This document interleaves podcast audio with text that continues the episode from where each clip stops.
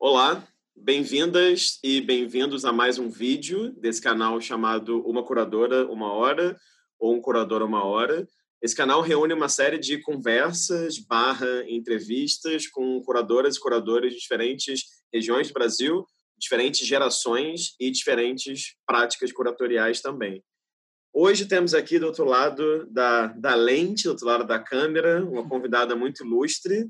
Eu queria manter uma tradição aqui desse canal. Em vez de eu apresentá-la, eu queria pedir para ela se apresentar para a gente, por favor. Bom, meu nome é Denise Matar, eu sou uma curadora há muitos anos. É, na verdade, eu sou uma pessoa que me formei na prática, porque eu comecei trabalhando em museus. Então, eu trabalhei no Museu da Casa Brasileira. O Museu da Casa Brasileira me chamaram para o Museu de Arte Moderna de São Paulo. O Museu de Arte Moderna de São Paulo foi para o Museu de Arte Moderna do Rio de Janeiro, onde eu trabalhei sete anos.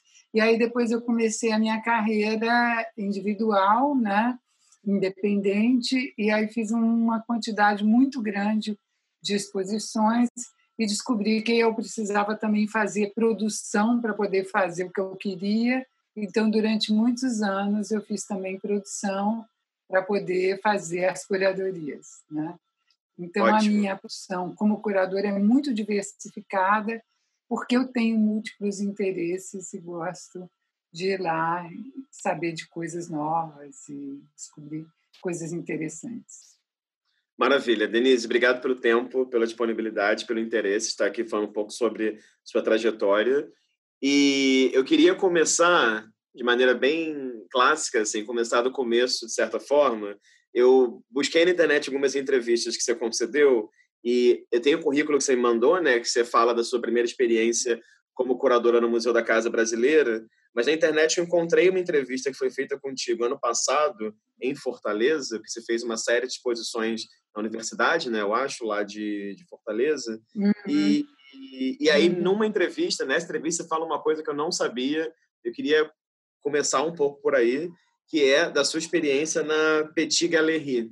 Então, você fala muito sobre a sua experiência com 18 anos de Petit Galerie. Então, queria te perguntar, na verdade são duas coisas, né? Como que foi essa sua entrada, desse seu interesse por artes visuais, né, pela visualidade assim, e como que foi esse, esse momento de trabalho nessa galeria que é tão importante para a história da arte no Brasil, que é a Petit Galerie?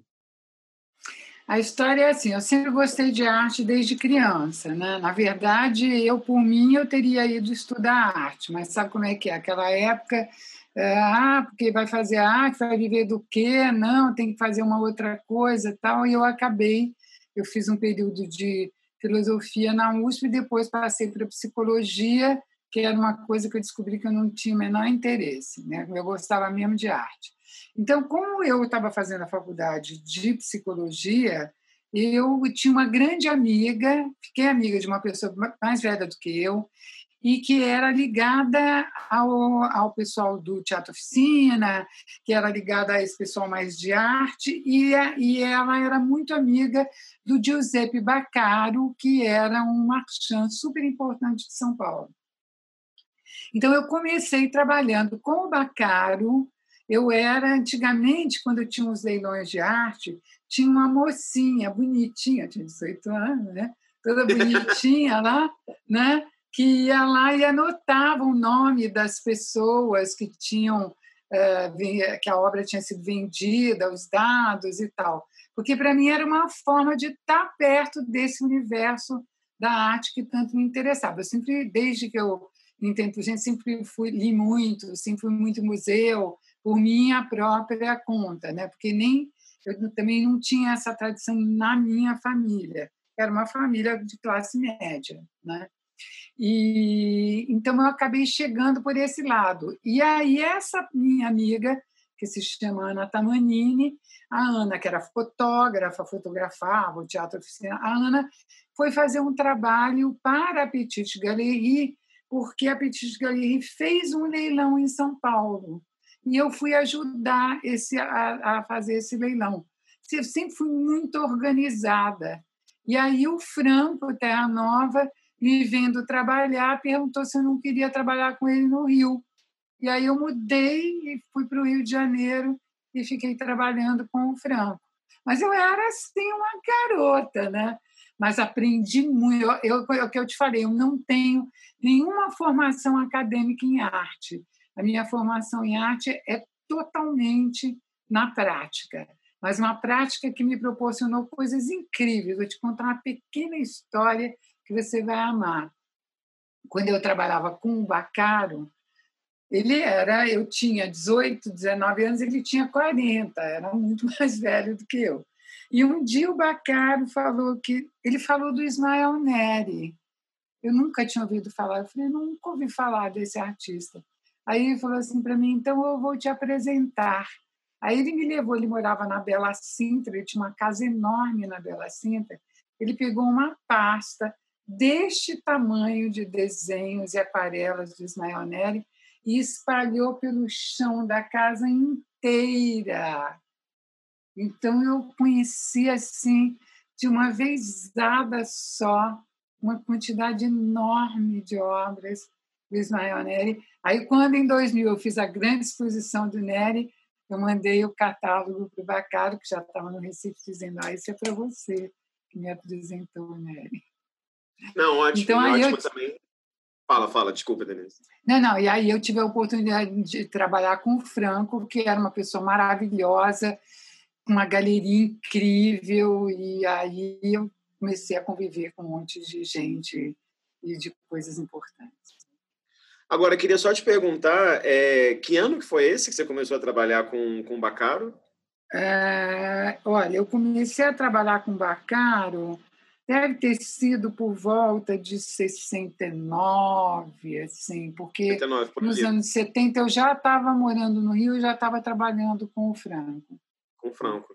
Agora, queria que você contasse mais, então, porque eu acho que isso é muito bacana na sua trajetória, que é uma coisa que você fala muito em algumas outras entrevistas que eu achei também suas, que é sobre essa relação direta com a arte, né? Assim, por mais que você, como falou aí, não tenha feito uma graduação em artes visuais, você tinha um contato direto com o artista e com as imagens, né?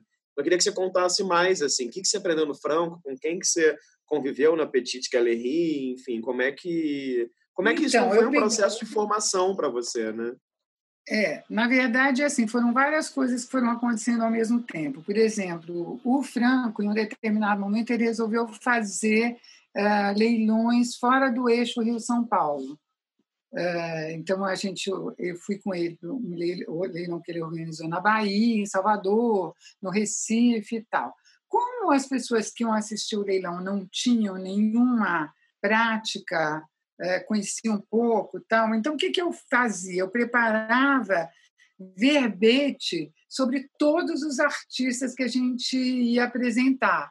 Então, você vê que aí, no mínimo, eu tive que sentar e estudar todos os artistas e fazer um, um resumo, né, uma mini biografia daquele artista. Isso é um aspecto e o outro era o da convivência mesmo com os artistas. Então, por exemplo, eu peguei uma, uma época que o Franco ele resolveu fazer uma. Ele resolveu lançar os múltiplos, né? porque no Brasil. Então, ele fez um concurso de múltiplos. Então, para esse concurso de múltiplos, tinha assim, o José Roberto Teixeira Leite, que era, que era do júri, Wesley Duque Lee, é, então, você entende? Então, eu, na verdade, eu convivi com uma quantidade de artistas e de pessoas muito interessante que estava lá, que eu, que eu ficava conversando, eu tinha que pegar coisas, né? tinha que estudar um pouco aquele artista, porque ele ia estar tá na exposição. Né? Então, foi é o que eu te digo, foi uma formação na prática. Né? Ótimo. É, daí, Denise, queria te fazer uma, seguindo aqui na sua trajetória, geralmente eu faço algumas perguntas mais cronológicas, digamos, depois eu faço umas perguntas mais abertas, assim, mais amplas. É, então, eu queria te fazer uma pergunta sobre a sua primeira experiência institucional no Museu da Casa Brasileira, porque então, ali no final dos anos, enfim, né, nesse começo dos 60 e durante o começo dos 70, você trabalhava na Petite Galerie. Então, como é que foi esse processo até você começou a trabalhar no Museu da Casa Brasileira em 85, né? E, assim, que outras experiências você teve? Teve várias pessoais, né? Na verdade, é assim, a gente mudou para São Paulo, eu morava no Rio, mudei para São Paulo, casei, mudei para São Paulo, e o meu ex-marido, que é o Ricardo Matar, tinha uma escola de joia. A gente fez uma escola de joalheria, né? Um, estúdio de joalheria, ele dava aula de joalheria, e eu tive filho também nessa época, aquela função mãe, né? E tal. Então, basicamente, eu me afastei um pouco das artes, porque estava trabalhando com o, o Ricardo no, no estúdio de joalheria, organizando as aulas, trabalhando junto com ele e, ao mesmo tempo, criando filho pequeno. Né? E aí, o que, que aconteceu de interessante? Um dos nossos alunos, alunos, na verdade, do, do, do Ricardo, foi o Roberto do Ailib, tá? que é da DPZ, o publicitário da DPZ. E o Roberto é, acabou organizando a DPZ aqui em São Paulo, ela é ao lado do Museu da Casa Brasileira. Então, o Roberto acabou organizando a gente fazer uma exposição de joias grande, importante, no Museu da Casa Brasileira. E eu que organizei essa exposição. Então, eu organizei uma super exposição, meio assim, bastante representativa da, da, da, da arte da joalheria, da joalheria de arte no Brasil. Passado algum tempo, o Roberto foi convidado para ser o presidente do Museu da Casa Brasileira. E ele chegou para mim e falou: Denise, eu fui convidado para ser o Museu da Casa Brasileira, presidente do Museu da Casa Brasileira. Eu falei para ele: ah, mas você tem que fazer aquele museu ser um museu de design. A gente não tem nenhuma, nada de design no Brasil. Em vez de você ser um museu igual a todos os outros, por que você não faz aquele museu ser um museu de design? Podia ter um prêmio de design, podia fazer isso, podia fazer aquilo. Aí ele falou assim para mim: escreve aí para mim, estuda aí que você falou. Aí eu escrevi, entendeu? Dei para ele, ele apresentou como projeto de gestão dele o Museu da Casa brasileira se transformar num museu de design e naturalmente me chamou para trabalhar com ele. Então eu fui, me tornei diretora técnica do museu da Casa Brasileira porque na verdade eu tinha pensado esse projeto é, do Museu da Casa Brasileira ser um museu de design quando eu tinha feito a exposição de joalheria lá. Entendeu? Uhum. Uhum, tá? E aí começou a minha carreira nos museus. Conta então um pouquinho, Denise, como é que foi no Museu da Casa Brasileira? Assim, que, que projetos você se lembra? Que mudanças você sugeriu? Como é que foi essa temporada por lá? Olha, foi maravilhosa para mim, porque foi assim. A primeira coisa, eu cheguei no museu é, e, e, naturalmente, a primeira coisa que fiz foi olhar o acervo do museu, que eu não conhecia. E logo em seguida o Roberto me disse: olha, a gente precisa fazer logo uma exposição sobre a, o nosso acervo. Eu fui olhar o acervo, olhei, olhei, olhei e falei: gente, como tem cadeira aqui. E cadeira dentro do design é um objeto totalmente emblemático, né? Então eu resolvi fazer uma exposição de cadeiras. Só que cheguei à conclusão que a gente não podia trabalhar com, só com as cadeiras que a gente tinha no museu, que a gente tinha que ampliar esse espectro. Então, eu tinha que criar um critério. É, você vê que eu já tinha uma prática curatorial na cabeça, embora eu não tivesse uma teoria né, de curadoria. Então, eu falei, eu tenho que criar um critério. Então, eu resolvi, o critério que eu adotei foram de cadeiras que foram produzidas no Brasil, independente delas terem sido criadas no Brasil, tá? Que foram produzidas no Brasil. Então, com isso, eu já comecei do Banco do Índio, né, brasileiro, e acabei chegando no, no desenho, na forma, uh, na oca, em todos esse, esse to, o, o Rodrigues, todos os artistas que produziram aqui. E aí eu comecei a ligar para todo mundo e, e eu tive uma, um apoio de uma pessoa muito importante para mim, muito importante. Toda vez que eu falo disso, eu falo dela, que se chama Maria Helena Estrada. Ela já faleceu. A Maria Helena Estrada ela tinha uma revista de design sempre trabalhou nessa área de design e ela foi a pessoa que me abriu as portas para todo mundo. Ela adorou, ela encampou imediatamente a minha ideia de fazer daquele museu um museu de design. E aí, então, ela abriu todas as portas para mim, para os contatos com as pessoas tal. E aí, então, a gente fez uma exposição. Só que aí eu tinha uma coisa maravilhosa, que eu tinha um suporte da DPZ. Então, eu queria fazer um cartaz dessa exposição, um cartaz que fosse interessante, e quando eu chegava na DPZ, o pessoal, os artistas da DPZ adoravam, porque eu chegava com um assunto diferente. Eu me lembro da Real Gamit que dizia assim: ai, que bom que eu não tenho que fazer anúncio de sopa. então, eles queriam todos me ajudar. Então, a gente. É... Na época, o Washington Oliveto trabalhava na DPZ e eu falei para ele assim: Washington, eu queria a exposição se chamava Cadeira, Evolução e Design.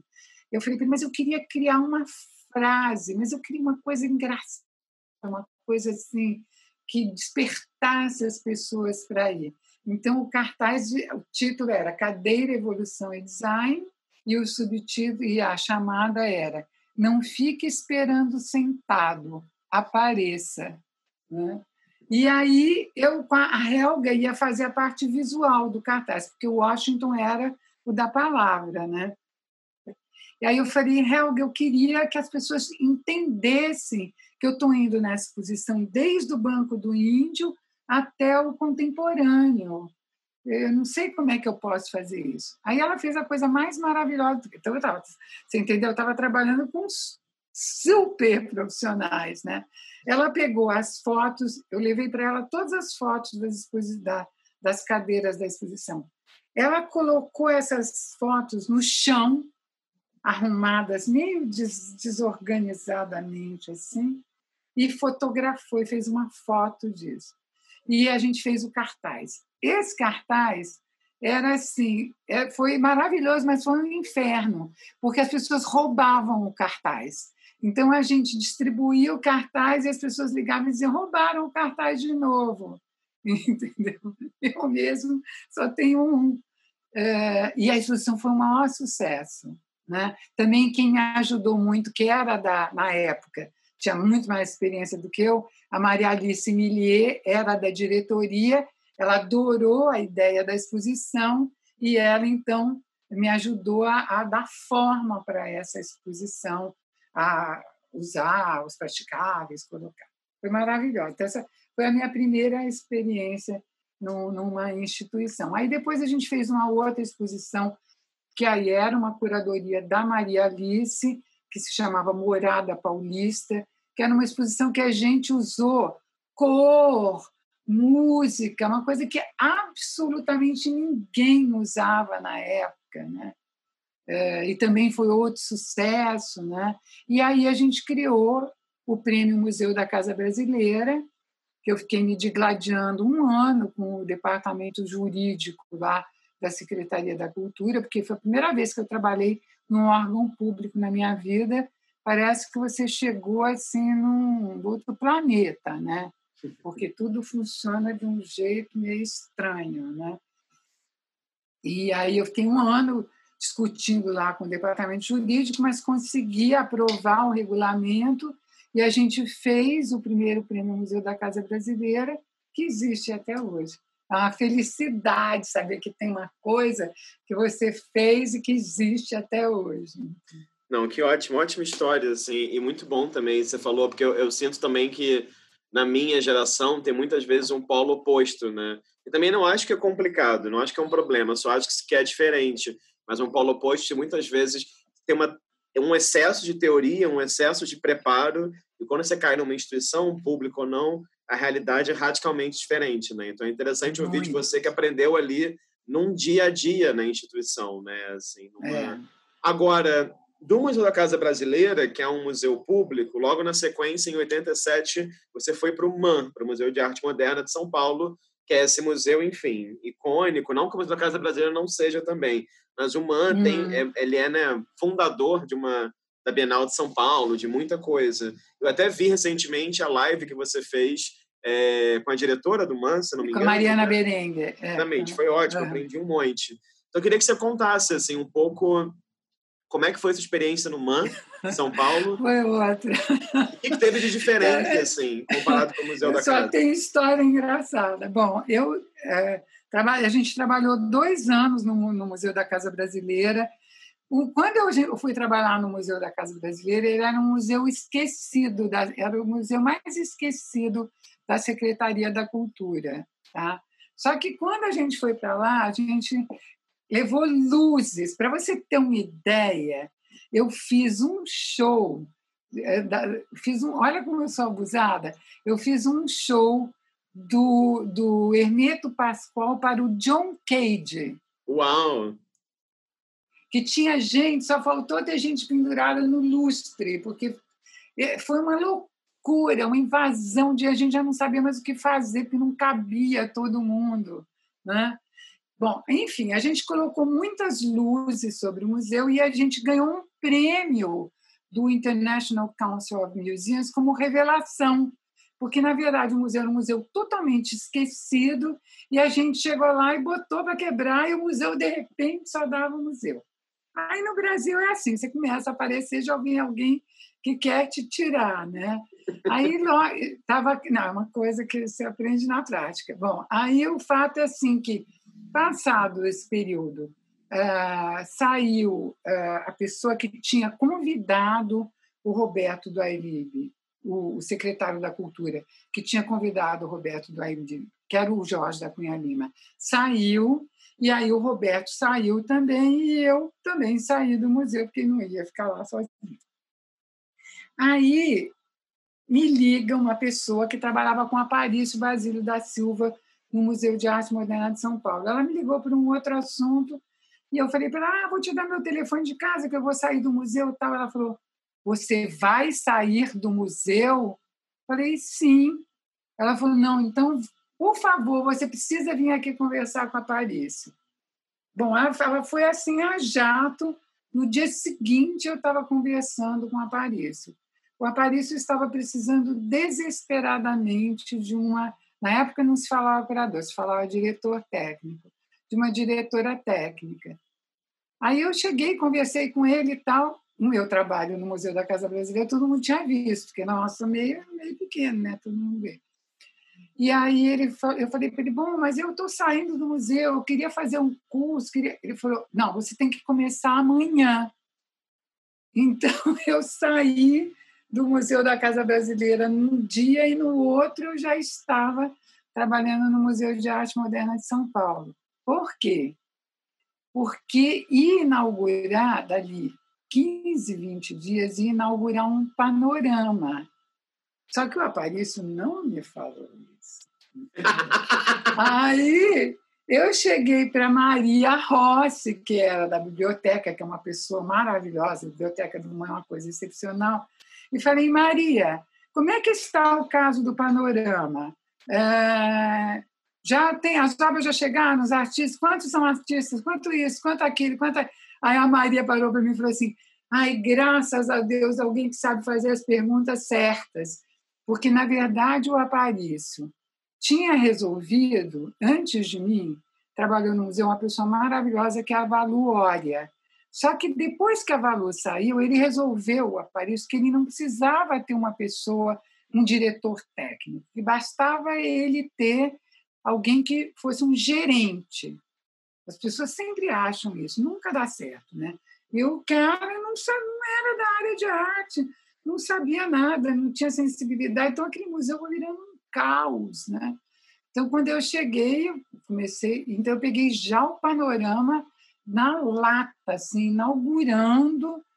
Foi uma loucura, uma pauleira desesperada, entendeu?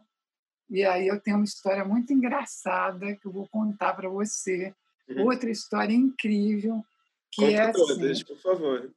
Esse panorama, ele abria, ele com três, quatro painéis do museu, né, brancos, e aí ele tinha era uma instalação da Mira Schendel que abria, mas eu não tinha negociado nada disso, entendeu? Eu cheguei, as obras já estavam resolvidas, já estava tudo, eu peguei o bonde andado para lá de andar. Então tinha o, o, o painel todo branco e aí ela fez uma, uma colagem de papel preto industrial de um lado e depois na outra ponta ela pegou um lápis é, preto é, daquele oleoso e fez uma letrinha pequena que era um ó. Ficou lindo, maravilhoso e tal. E eu trabalhando com uma equipe que eu não conhecia, não conhecia ninguém, estava recém-chegado. Né? Quando a gente chegou no museu no dia seguinte, o pintor tinha pintado, ele achou que aquilo era sujeira, o ozinho da mira, e ele pintou tudo assim, assim. Aí todo mundo assim para mim, a Mira é muito brava, ela vai matar você. Eu nem conhecia, né? Liguei para a Mira. Aí a Mira realmente quase me matou no telefone, né? Soltou os cachorros todos. Aí ela chega no museu. Aí ela chega no museu e fica furiosa, tal, não sei o que que podemos fazer? Eu falei, Mira, olha, tem duas possibilidades aqui.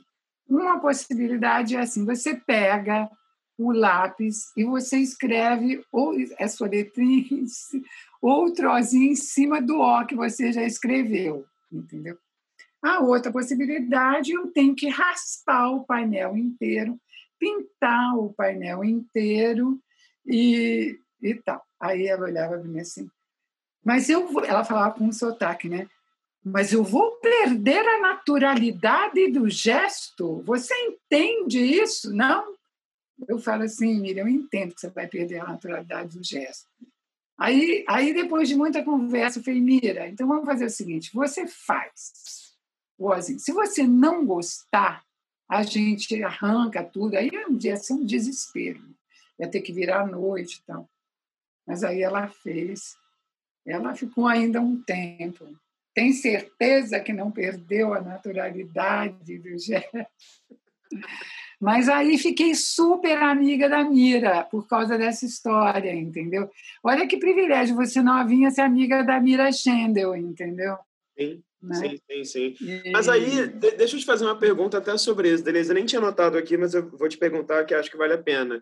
Como que é para você, como é que foi para você, né, e é ainda, lidar, por exemplo, com artistas que têm mais experiência, entende? Como a Mira, no caso, porque isso é interessante na sua trajetória. Você começou com 18 anos e você começou trabalhando com pessoas mais velhas que você, né? Assim, com muita trajetória, já vistos como marcos da arte moderna no Brasil, ou no caso da Mira, vistas como vista como esse marco, essa passagem, né? Enfim, muitas vezes fictícia do moderno para o contemporâneo, isso tudo. Então, como é que era para você, assim, você porque numa situação dessa como diretora técnica, né, lidar com a mira tem um peso, né? Então, assim, pode ser muito traumático ou pode ser uma delícia, você pode virar amiga dela depois. Então, assim, como é que era para você essa, esse peso da responsabilidade, entendeu? Sendo jovem e lidando com pessoas que às vezes tinham, sei lá, 40 anos a mais que você, né?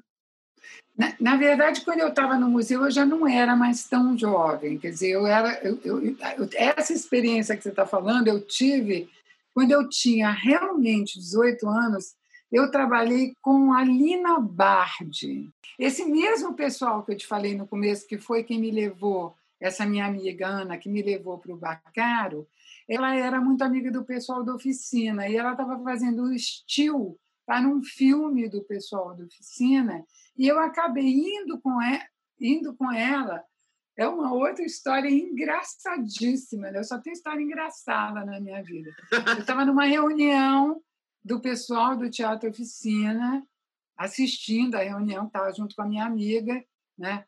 E aí realmente eu era muito mais nova que todo aquele povo. E aí eles estavam discutindo porque a Lina Bart tinha feito um ela ia fazer uma santa que tinha que ter o rosto da Ítala Nandi, mas a Ítala estava filmando na Bahia. E eles todos desesperados sem saber o que fazer, aí eu falei assim, olha, vocês podem fazer uma coisa fácil. Pega um gesseiro, um gessista lá na Bahia, ele tira o molde do osso dela, bota numa caixinha, bota no avião, manda para cá. Todos me olharam como se eu fosse um verdadeiro gênio, entendeu? Que aquele bando de gente louca sem o menor senso prático, né? Bom, resumindo a história, eu fui trabalhar para ajudar a Lina Bardi. Gente, olha isso, entendeu? Aí fui ajudar a Lina Bardi. E aí realmente foi uma. Aí sim, eu era muito nova e estava trabalhando com uma pessoa assim incrível, né? A minha sorte é que a minha família é toda italiana e a Lina me lembrava a minha avó. Então, quando ela dava aqueles ataques chiliques, eu já conhecia, porque vovó é italiana também, então eu já estava acostumada. Que chama Mulher Terremoto, tem até um livro que chama da Lina, Mulher Terremoto. Ela era realmente um terremoto, né? É, então, assim, eu novinha mesmo, a minha experiência foi com a Lina. De qualquer forma, com a Mira também eu era, não, eu estava, não era, não tinha nem de longe a experiência da Mira. Mas eu acho que ao longo da minha vida como curador, eu sempre consegui contornar situações complicadas, as situações que tinha que acomodar, porque eu acho que fundamentalmente eu sempre tive um profundo respeito pelos artistas. Então, acho que quando o artista se sente realmente respeitado, é muito mais fácil de você conseguir, às vezes, até com que o artista conceda uma mudança, mas antes de mais nada, ele tem que perceber que você não está vindo impor nada, que você está tentando solucionar uma coisa, mas que antes de mais nada você entende, né? Uhum o problema do artista, né? Às vezes você tem esse problema, né, de acomodar a, a, o conceito e o pensamento do artista com as limitações da, do espaço físico e das problemáticas das instituições que aqui no Brasil não são poucas. Uhum, uhum. É, sim, colocar, mostrar para o artista que você está jogando junto e não que você está jogando contra, né? Nesse sentido. Exatamente. Agora, deixa eu fazer uma pergunta. É, você falou uma coisa que eu acho que é muito interessante, acho que para minha geração, para uma geração mais nova ainda, isso não é tão sabido, mas você comentou que no MAN e no Museu da Casa Brasileira você tinha esse cargo como diretora técnica. Então, eu queria que você falasse um pouco quando que você sente que essa terminologia começou a mudar para o termo curadora, entendeu? Olha, demorou aqui no Brasil, porque eu trabalhei depois do, do MAN de São Paulo, eu fui para o MAN do Rio, onde eu trabalhei eh, sete anos, e mesmo no MAN do Rio, o meu cargo era coordenadora de artes plásticas, não era curadora, embora efetivamente no MAN. É, na verdade, no Brasil, quando você vai trabalhar numa instituição, você não é só curador, né? Porque aqui você tem que fazer de tudo, né? É, em todo ou em instituição ou fora de instituição, você não tem só o, o, o lado do curador. Você tem que realmente abraçar outros problemas, outras questões para poder transformar em realidade as suas ideias, né? Mas você vê, até eu sair do MAN, que eu saí em 97, ainda se falava em coordenador. Já tinha, por exemplo, eu fiz algumas exposições dentro do museu, porque o museu, como o MAN, do Rio, que é um museu muito grande, a gente trabalhava com uma mistura de exposições que a gente recebia e exposições que a gente fazia curadoria. E eu trabalhava junto com Marcos Lontra. Então, a gente fazia, digamos, uma curadoria alternada. Ele fazia uma preparava uma exposição, enquanto ele estava preparando aquela e apresentando aquela, eu estava preparando a que, via, que vinha em seguida. Né? E fora isso, a gente tinha a gestão que a gente tinha que fazer das exposições que vinham de fora, que a gente sempre tinha que resolver um monte, um monte de problemas de exposições. A gente, na época, recebia muitas exposições do Goethe Institute, que levou exposições maravilhosas para o museu. E aí tinha, assim, sabe, algumas questões, né? Por exemplo, a gente fez o consulado da França queria fazer uma exposição do Henri Michaud. E aí eu acabei, eu estava indo para a França por outro motivo, encontrei com a viúva do Henri Michaud, selecionei as obras. Então, então a gente fez uma exposição pequena, charmosíssima do Henri Michaud e aí a gente colocou os poemas, né? E aí sempre essa coisa de você ter que ir, que aí era tudo com o consulado, aí o consulado me entregou as traduções dos poemas. Eu falei, caramba, isso aqui tá um horror. não tem condição de eu mostrar uma tradução desse poema desse jeito. Aí eu liguei para o Antônio Cícero, né? Aí, Antônio Cícero, amor de Deus, faz uma tradução para mim desses poemas ai, do Michaud. Ele falou, ai, eu vou adorar fazer, porque eu adoro o Michaud. E aí a gente ficou com a tradução. Aí o consulado ficou super agradecido, porque, sabe, não, não deixei barato, sabe? A tradução estava ruim. Eu falei, não, não posso deixar isso aqui assim. Então, sabe, eu acho que essa o que eu digo assim que é um trabalho, é uma gestão você receber uma instituição, porque às vezes você tem que ver que tem uma coisa que não está boa e que você tem que adequar. Às vezes é uma linguagem que você tem que fazer ser mais melhor para o público brasileiro. Às vezes tem, tem coisas, né, é, que vão acontecendo. Sim, sim, são das mais variadas esferas, né? Agora, é, e como é que foi esse convite para vir para o Rio de Janeiro? Foi um retorno seu para o Rio de Janeiro e foi uma temporada longa, né? Sete, é. oito anos quase, né? Como é que foi esse processo para você? Na verdade, é assim, olha, eu tinha, quando eu saí do MAN, eu fui trabalhar com a Maria Alice Millier na Pinacoteca, quando hum. a Maria Alice. Só que, infelizmente, eu perdi um filho e aí fiquei tão abalada com essa história, meu filho mais velho, eu fiquei tão abalada com essa história que aí a gente resolveu mudar para o Rio de Janeiro. Então, a minha mudança para o Rio, eu, só que quando eu fui para o Rio, que o pessoal do Mando Rio soube porque o Luiz Pizarro, que era meu amigo, é, soube que eu estava indo para o Rio, ele fez a mesma coisa, ligou para o Marcos Montra, falou: Marcos, tem uma solução de todos os seus problemas. Que Marcos estava começando a trabalhar no museu, estava com o maior problema de ter alguém para tocar junto com ele. E aí, então, eu, eu já cheguei no Rio, já fui trabalhar no Ando Rio, mas eu mudei por uma razão pessoal. Né? Sim. E você lembra de algum dos projetos que você fez no Mando Rio? Você tem uma memória assim, você queira compartilhar? Olha, de todos os projetos que eu fiz no Mando Rio, a exposição mais maravilhosa que eu fiz foi uma exposição chamada Transparências.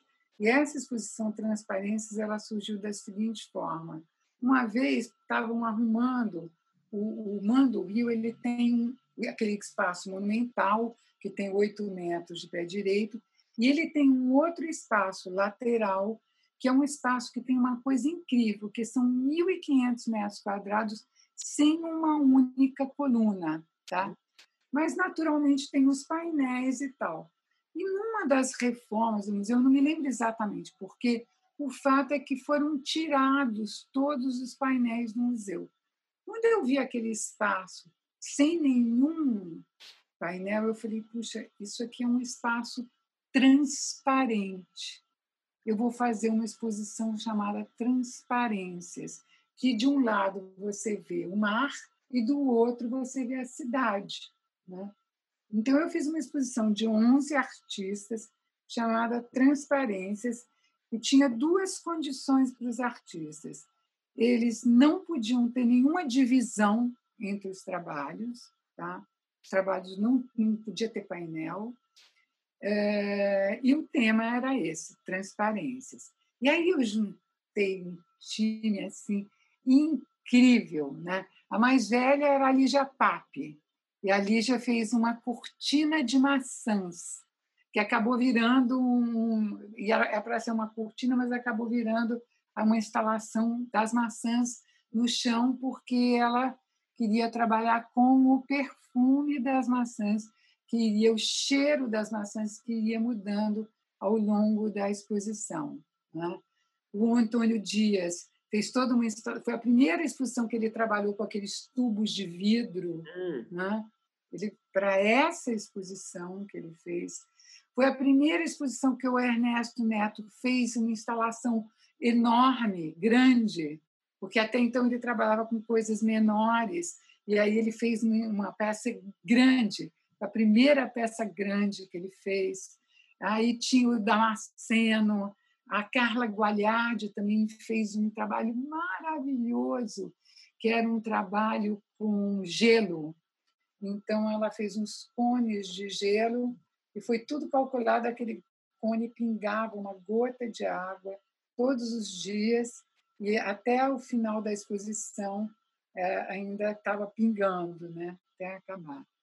Enfim, foi uma exposição. Ah, e aí tem uma história incrível também, que a, aí eu convidei a Iole de Freitas. Aí a Iole, na época, ela trabalhava sempre com a parede. Ela falou, mas Denise, eu não consigo fazer sem a parede. Eu falei, ah, Iole, mas você pode fazer sem a parede. Não, não pode, não pode. Eu falei, puxa, mas eu quero, eu quero trabalhar com as minhas redes. E como é que eu vou sustentar essas redes? Eu falei, não sei, de repente você podia usar pedra. Ela falou, mas onde que eu vou achar pedra? Eu catei a Iole, levei ela numa loja que chama Legep, tem umas pedras imensas tal. Bom, ela fez a, a, a instalação dela com as redes e as pedras, e ela fala até hoje que eu libertei ela da parede. ah, isso é ótimo. Porque foi uma exposição que, como as peças foram feitas para, era uma exposição de site específico, como tudo foi feito para a exposição, é, a gente trabalhou todo mundo junto, todos os artistas. Então, todos os artistas que trabalhavam na exposição nunca se esqueceram dela. Todo mundo fala, ah, é aquela exposição. Né? E olha só, quem fotografou a exposição que era um moleque que trabalhava comigo, era o Vicente de Mello. Olha! Tá? e aí o Vicente, a gente, aí ele fotografou, ele fotografou. O catálogo é uma graça, porque ele fotografou os artistas, e aí ele fez sempre uma foto piradona, assim, uma foto toda especial, e aí ele fotografou a sala de exposição. E aí a gente discutia, né, do ângulo que ia fotografar, tal. E aí ele chegava, e aí eu falava, mas Vicente, você tem que fazer daqui, você está vendo? Que é aí ele dizia assim para mim, tá bom, eu vou colocar assim, foto de Denise Matar, batida por Vicente de... Mas ele fez um trabalho maravilhoso, porque ele fez as fotos dos artistas, todas as fotos dos artistas são incríveis, e as fotos da exposição são maravilhosas. Um cataloguinho desse tamanhozinho assim, com espiral, um caderno em espiral, mas é. Então, foi assim: de todas as coisas que eu fiz no MAN, fiz muita coisa. Eu trabalhei muito com a coleção do Gilberto Chateaubriand, fazendo leituras da coleção. Né? Aí tem uma outra que também foi ótima, que chamava FH2O3, que é a oxidação, é o símbolo químico da oxidação. E aí eu trabalhei com todos os artistas, Bechara, todo mundo que trabalha com a oxida, Daniel Senise. É, era maravilhoso trabalhar com a coleção do Gilberto Chateaubriand, porque a coleção do Gilberto ela foi para um museu durante a nossa gestão, minha e do Marcos. Uhum, uhum. Aí que a coleção foi. Queria, então, já que você falou na coleção, te fazer uma pergunta justamente sobre isso, porque então entre mais ou menos 85 e 97, antes de você começar esse percurso mais independente, digamos, autônomo né, dessas instituições, é, você lidou com coleções muito diferentes. Né? O Museu da Casa Brasileira é uma coleção, você falou das cadeiras agora, o uma outra, o MAN de São Paulo uma, o MAN do Rio outra. Queria te perguntar, Denise, quais são os desafios que você acha que, um, que uma curadora institucional tem nesse lidar com coleções? Né? Porque a gente sabe também, como você falou, que no Brasil, enfim, muitas instituições têm as coleções e sequer têm estrutura para acolher bem aquelas coleções, né? Então, que desafios você acha que se enfrenta nessa posição? Olha, eu acho que essa história do Covid, ela, eu sempre falo que só tem uma vantagem: a gente vai ter um refresco de blockbuster, entendeu? Então, nesse refresco de blockbuster, talvez se possa fazer esse trabalho que pouco se tem feito, que é esse trabalho da leitura da coleção. Porque, afinal, o museu está lá porque, sabe, a base de o que diferencia um museu de um centro cultural é a sua coleção. Então, eu acho que tem que ter um trabalho de o um máximo possível, quando você está numa instituição, de você integrar a coleção, de você trabalhar a coleção, de você fazer novas leituras. Era o que eu fazia. Bom, a coleção do Gilberto é uma maravilha, né? Porque você tem a coleção do Man, por exemplo, é uma coleção muito menor, mas é uma coleção muito interessante, é, porque o panorama do, do, do, do Man de São Paulo foi durante muitos anos uma exposição importantíssima que todos os artistas queriam participar. Os jurados eram do Brasil inteiro, então a gente tem realmente artistas do Brasil inteiro representados. Existia essa preocupação no panorama do MAN de você fazer uma abrangência mais nacional. Né?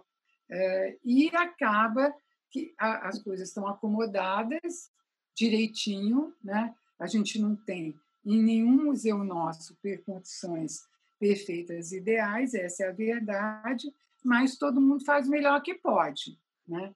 Então, a coleção está acomodada do melhor jeito que os pobres os museólogos conseguem fazer aquilo, que a raça que trabalha são os museólogos que trabalham em instituição, eles trabalham muito, né? E mas eu acho assim, eu sinto muito que, que, que é uma oportunidade que a gente tem agora com esse problema do Covid, das instituições se voltarem para os seus acervos e proporcionarem novas leituras que você pode até fazer incorporando alguma coisa de fora. Por exemplo, a gente descobriu, quando eu estava no MAN do Rio, eu descobri que o Gilberto tinha um núcleo, um pequeno núcleo de desenhos eróticos. Então, a gente fez uma exposição chamada Arte Erótica. Isso eu estou falando em 96, 97, assim. E aí você vê, na época, a gente eu fiz uma coisa super simples, eu botei uma placa na porta dizendo, olha, essa exposição é proibida para menores de 18 anos. Não, não pode entrar, não pode entrar escola, não pode nada. Então, quando você comprava o ingresso no MAN, você podia não comprar a parte do, do, do, do, da exposição de arte erótica, já era avisado na portaria, olha, a exposição de arte erótica é proibida para 18 anos, não pode entrar mas eu permitia a criança entrar acompanhada dos pais. Uhum. Se tivesse acompanhado o pai, o pai é o responsável, ele que decide. Né? Mas o fato é que a gente pegou esse núcleo da coleção de Gilberto e eu trabalhei com o Reinaldo Royals para essa exposição. E aí a gente foi juntando obras. Então, tinha uma instalação da Márcia Xavier sensacional, tinha coisas incríveis, né? e tinha o Hildebrando de Castro, que faz essa mistura bombástica de sexo com religião, né? E, e, a gente acabou tendo, não nessa exposição, depois numa outra, um problema de uma peça do Nelson Lerner, o Nelson Lerner, que veio, vieram arrestar a obra porque uma pessoa tinha dito que a obra era, é, pornográfica, não tinha nada. Aí eu falei, ó, oh, meu senhor, aí chegou lá a polícia, eu falei, cadê o documento? Não, porque não tem, não, só faz favor de vir com toda a documentação. Enquanto o senhor vai providenciar a sua documentação, eu vou providenciar um advogado. O cara nem voltou, eu já me especializei em fazer coisas assim que já cortava na raiz, né? Tem outra história curiosa do NAN, que é o seguinte, só nas, nas coisas engraçadas, porque a gente fez exposições importantíssimas durante esse período, a gente recebeu coisas maravilhosas. Mas uma história engraçada, a gente estava fazendo uma exposição de um fotógrafo, que eu não vou lembrar o nome agora, mas ele era um fotógrafo que estava fazendo uma exposição sobre o Tibete, e aí, na exposição, ele tinha colocado um texto falando sobre a invasão da China no Tibete. E aí eu estou lá no museu, trabalhando, de repente me dizem, me ligam lá de baixo e falam assim, o cônsul da China está aqui embaixo, quer falar com a senhora. Eu não, tenho uma coisa com O que, o cônsul da China quer falar comigo? Aí o homem sobe e fala assim para mim, que é um absurdo, que eu, imagina como que o museu fazia isso, que tinha um texto do artista, que o artista falava que o, o que o, a China tinha invadido o Tibete, que isso não era verdade, não sei o quê, tá, tá, tá, tá, tá, que eu tinha que desmontar a exposição. Eu falei, olha, senhor, Aqui é assim, não vou desmontar nada, aqui é um território é, de liberdade do artista, o artista expõe o que quiser e tal. Agora, se o senhor quiser, o presidente do museu é o presidente do Jornal do Brasil. Só que eu tive que pensar isso tudo rápido, é assim, entendeu? Assim, né? É assim, né? Presidente do museu é presidente do Jornal do Brasil. Então, se eu quiser, eu consigo uma matéria para o senhor. Aí o senhor fala tudo isso na sua matéria. Aí eu fiz uma pausinha dramática, de sacanagem, falei, mas se eu fosse o senhor, eu não faria isso. Aí o homem ficou me olhando. Eu falei para ele: olha, eu falar uma coisa, a exposição está lá, quieta, as pessoas estão vendo, as pessoas, não a parte das vezes, às vezes nem leem os textos, as pessoas estão olhando as fotografias, que são maravilhosas. Agora, se o senhor for para o jornal, o senhor está abrindo uma discussão. Aí vai ter que aguentar a discussão. Sim, sim. A exposição ele... eu não vou tirar. E ele foi para o jornal ou não? Não. Não.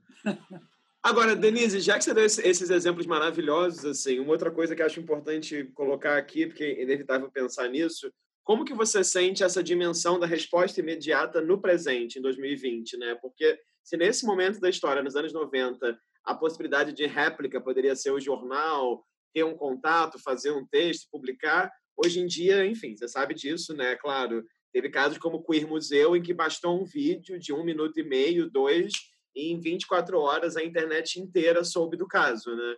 Então, como é que você uhum. sente essa velocidade da proliferação e, e essa resposta a uma imagem que pode soar ofensiva para um ou para outros, que é uma resposta muito assim, né? Imediata. Basta uma foto, uma postagem, de repente a coisa toma uma proporção, assim.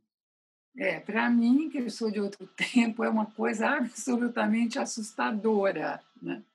Mas eu encaro o seguinte, olha, eu me, quando eu era criança, era jovem, eu me lembro que eu, eu fiz USP, né? Então eu tinha umas colegas que que eram de cidades do interior e elas sempre diziam o seguinte, que elas é, estavam muito felizes de estar em São Paulo, que não se sentiam olhadas, porque quando você está numa cidade do interior, todo mundo olha tudo que você faz o tempo inteiro, entendeu? Então você respira, já tem alguém falando para qualquer coisa, todo mundo começa a falar. Eu acho que o que aconteceu com, com todas as redes sociais foi que nós nos tornamos uma cidade pequena, entendeu? Então, tudo o que acontece, a gente sempre tem em todas as cidades no mundo, a gente tem o povo que fica de plantão só para falar mal. Só que agora a gente tem uma quantidade absurda, né? E, e, numa proporção que a gente não tem o menor controle. Né? Então, é, eu acho bastante, bastante assustador. Mas eu acho que, a, que, na verdade, você tem que ter a sorte de saber, de ser muito rápido em como você vai responder aquilo, sabe? E, às vezes, sabe, você tem pessoas que são mais tímidas, que não respondem, sabe, é, rapidamente. É como nesse caso da China, por exemplo, foi uma coisa que eu tirei da manga, né? Porque, sabe, podia me sentir intimidada, do mesmo jeito que o cara, quando veio pegar a obra, eu falei: não, o senhor vai buscar todos os papéis aqui. E enquanto o senhor vai buscar os papéis, eu vou chamar um advogado, tá? Sabe, é uma coisa também de você ter uma presença de espírito. Eu acho que também um pouco às vezes, a resposta, como você, é, com certeza, vem ali uma avalanche em cima de você, mas às vezes depende de como que você responde. Sim. Só que é um, só que é uma coisa que não estou criticando ninguém, porque é uma coisa que te puxa pelo pé e de repente você não tem uma resposta que seria o melhor.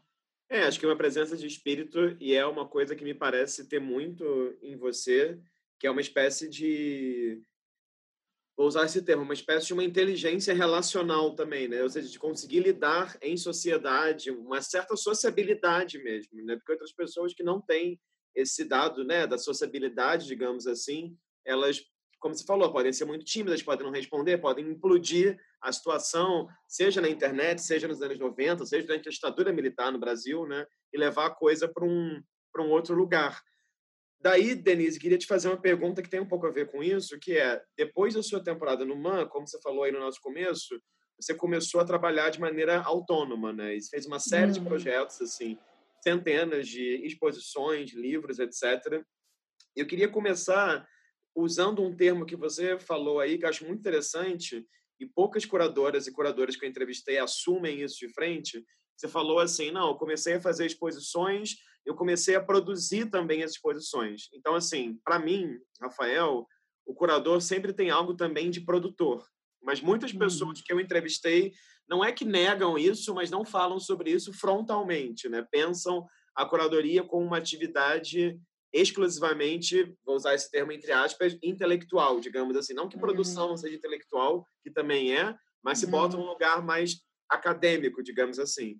Então, eu queria te perguntar, assim, como é que foi e tem sido esse processo ser uma curadora independente, já o que é, é 23 anos já, de ser uma espécie de produtora também, de certa maneira, porque isso, isso, todos os exemplos que você deu institucionais, Denise, tem uma coisa que é muito admirável, que me parece que você sempre teve que lidar, claro, curadoria no Brasil, né, com o processo inteiro, né, do design, a contactar as pessoas, uhum. a montagem, a organizar dinheiro, a convencer, nananã e tal. Então, como é que foi esse começo de, de percurso como curadora independente para você, lá nos anos 90? É, na verdade, o meu percurso, ah, eu sempre falo que de vez em quando eu sou catapultada para as coisas, como eu fui catapultada agora para a vida digital, e agora eu só estou fazendo lives e mais lives que eu tenho curtido muito, tem sido uma experiência interessante e tal. Né? Mas eu fui catapultada de uma coisa para outra. Então, nesse caso, eu tinha proposto, quando eu trabalhava no MAN ainda, eu tinha proposto ao museu de fazer uma exposição sobre o Di Cavalcante. E era uma exposição conjunta feita no Museu de Arte Moderna com o CCBB, porque eu falei, puxa, o CCBB tem dinheiro, mas não tinha dinheiro. O CCBB tem dinheiro, de repente o CCBB se interessa por patrocinar e a gente fazer a exposição junto no Manha no CCBB. Tá? E é, então eu comecei a fazer essa exposição e logo, quando eu estava no meio dessa exposição, mudou de novo toda a diretoria do museu e acabou que eu tive que sair do museu, mas eu tive que acabar ainda a exposição. Então, quando eu, quando eu terminei a exposição do Di Cavalcante, eu já tinha passado todo esse processo de fazer a exposição para o Centro Cultural Banco do Brasil. E eu tinha feito o centenário do Di e eu propus imediatamente de fazer o centenário do Flávio de Carvalho, que eles toparam na hora. Então, para mim, assim, a saída do museu foi uma coisa maravilhosa, porque ela, eu fiquei com toda essa bagagem que eu peguei de todos os museus que eu trabalhei, mas ao mesmo tempo você trabalhar numa instituição é muito complicado, porque você depende da diretoria e do não sei quê, e do não sei o que mais, e não sei o que mais. E o conselho. Ah, o conselho. Não vou nem falar minha opinião sobre os conselhos, as diretorias, porque não, porque aqui no Brasil você não tem os conselhos e as diretorias compostos por pessoas realmente interessantes. Agora está mudando isso, graças a Deus. Quando eu trabalhava no museu, não tinha isso. A diretoria do museu era uma diretoria que já estava lá, o conselho deliberativo estava lá desde a fundação do museu, entendeu? Era tudo honorífico. No MAN de São Paulo também tudo honorário, então ninguém ia, ninguém trabalhava, ou quando ia, vinha com as opiniões mais loucas do mundo. Então, para mim, foi uma libertação, porque aí eu ia fazer uma exposição de Cavalcante, eu podia fazer o que eu queria, do jeito que eu queria, da forma que eu achava, e ponto, acabou, entendeu? Então, para mim, mas eu logo percebi isso, que eu já estava como curador independente e que eu tinha que assumir também a produção. Mas eu tenho um, um lado muito prático, né?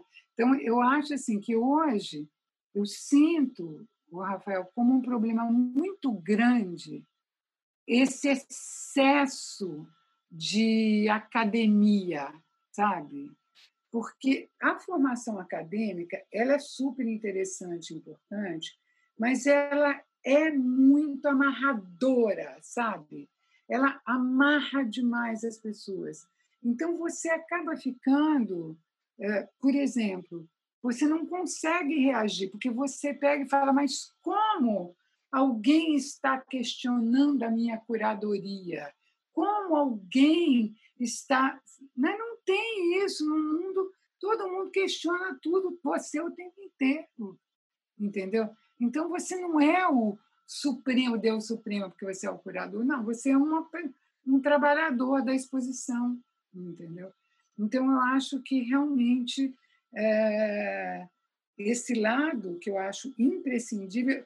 Eu acabei descobrindo que você fez uma exposição da o Vai e Vem, né? Uhum, uhum.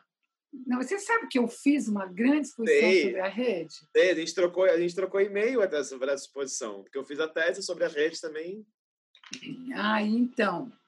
Eu não sabia, não juntei uma coisa com a outra. Só juntei depois. E aí é assim, você pega esse caso, por exemplo, da rede, uhum. Esse caso da rede foi assim.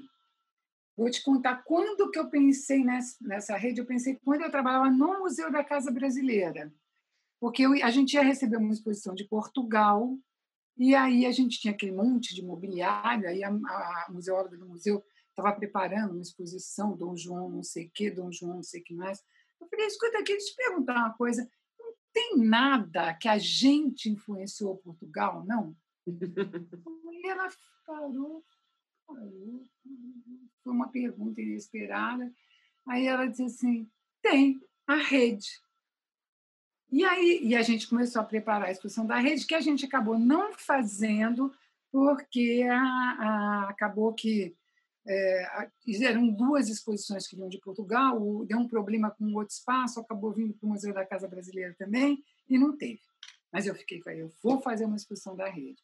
Então, eu passei, eu estou usando esse exemplo da rede, porque eu passei 12 anos tentando convencer algum lugar a fazer uma exposição sobre a rede. Então, eu apresentei para o CCBB, para não sei o quê, para não sei o que mais, para isso, para aquilo, para aquele outro, mudei o formato, mudei não sei o quê, até que finalmente consegui fazer na Caixa Cultural. Porque eu queria fazer aquela exposição. Né? Uhum. E, ao mesmo tempo, o que, que acontece? Eu acabei ficando para o meu trabalho de curadoria. Eu, eu te diria que nas minhas exposições, cada exposição, uma exposição sai da anterior. Tá? Então, quando eu estou fazendo uma exposição, no meio do processo da exposição que eu estou fazendo, eu já enxergo a outra exposição, uma outra exposição, né? Então, por exemplo, quando eu fiz, eu fiz uma exposição para a FAAP, se chamava Traço, Humor e Companhia, porque a FAAP queria fazer uma exposição sobre a caricatura. Uhum. Então, eu fiz uma exposição sobre todo esse universo do, do desenho, né, é, da caricatura e de tudo. Era uma exposição super interessante. Mas, quando eu estava fazendo, para fazer esse trabalho, a gente consultou milhares de revistas e quando a gente consultou esses milhares de revistas, começou a me chamar a atenção as publicidades das mulheres, né? As publicidades inacreditáveis, tem publicidade de uma maldade assim. Tem uma publicidade da Gessi que tem uma mulher assim, ela está encostada e a publicidade diz assim: bonita sim, mas até quando? Nossa de interrogação, entendeu?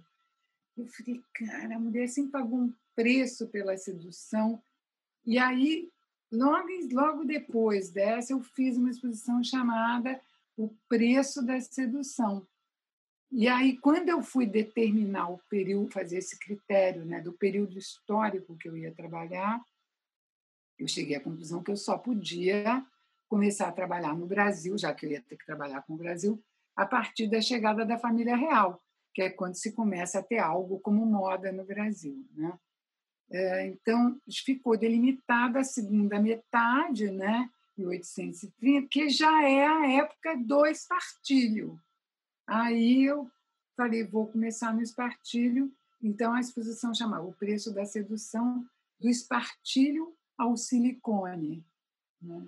Porque uhum. pegava... E era uma exposição absolutamente multimídia. Então eu tinha tudo: filme, publicidade, é, obra de arte, roupa, acessório. Era uma visão assim de conjunto. Era uma exposição muito interessante. Foi assim, até hoje, um dos maiores públicos do Itaú Cultural, até uhum. hoje. E aí, por exemplo, eu armei uma escada, né? Uma escada, que o Itaú é um espaço bem difícil da gente trabalhar, o Itaú aqui de São Paulo.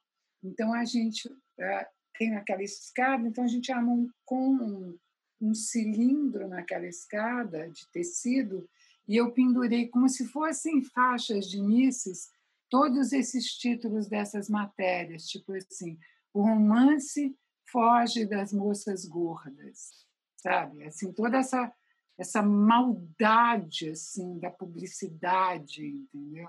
Uhum, Essa cobrança feminina, mas ao mesmo tempo era uma exposição muito leve. Então a gente tinha toda uma crítica trabalhando em conjunto, né? Mas ao mesmo tempo era uma exposição gostosa de ver. Denise, enfim, muitas questões sobre essas coisas que você comentou. É, eu queria começar por uma, já que você tocou nessa exposição especificamente, que é uma coisa que eu tenho perguntado para as curadoras mulheres que eu entrevisto, né? E para você, enfim, vou perguntar assim direto, se você se considera de certa forma uma curadora feminista, digamos assim. Eu pergunto isso por quê?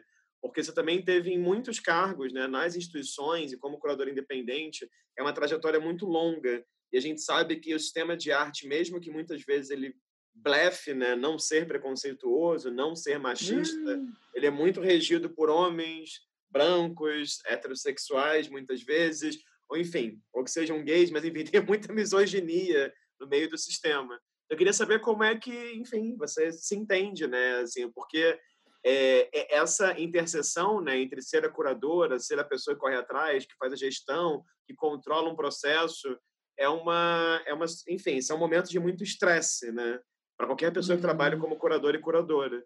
E muitas vezes minhas amigas curadoras né, sofrem vários tipos de preconceitos de mais diversas formas. Eu queria que você contasse um pouco como que você enxerga isso na sua trajetória, né?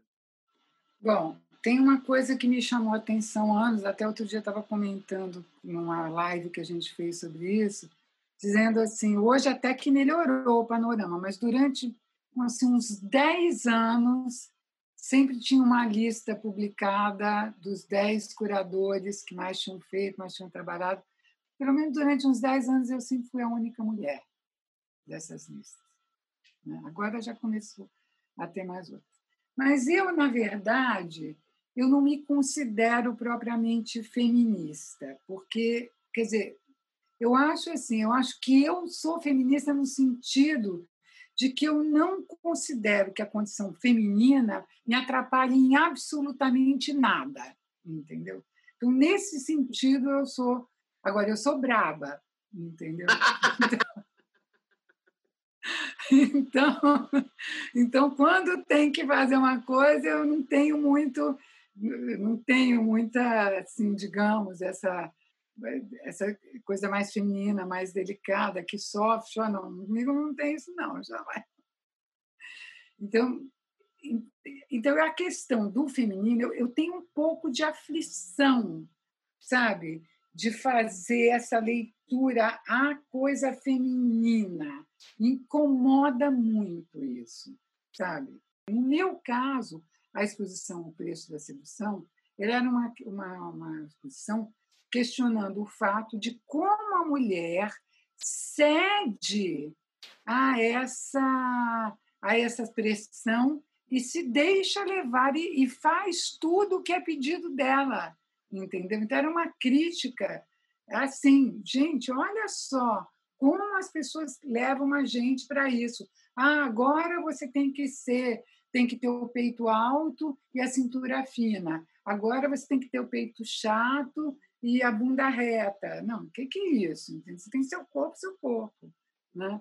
Uhum. Mas eu nunca tive, Rafael, essa preocupação de pegar e dizer, ah, vou fazer uma exposição sobre o feminino. Não, uhum. Outra pergunta também que me veio da, de uma, da, justamente também dessa exposição do preço da sedução, né, assim, da que você comentou agora, é que você descreveu muito, você usou esse termo já umas duas ou três vezes na entrevista. Você falou assim, ah, eu fiz essa exposição, essa exposição tinha de tudo. Tinha música, tinha luz, tinha imagens de vários momentos. Em outras entrevistas suas que eu li também, nessa entrevista lá de, do Ceará, lá de Fortaleza, você fala muito sobre isso, que você se interessa pela visualidade das artes, né? por essa relação mais retiniana mesmo, pela, pela relação mesmo com a beleza.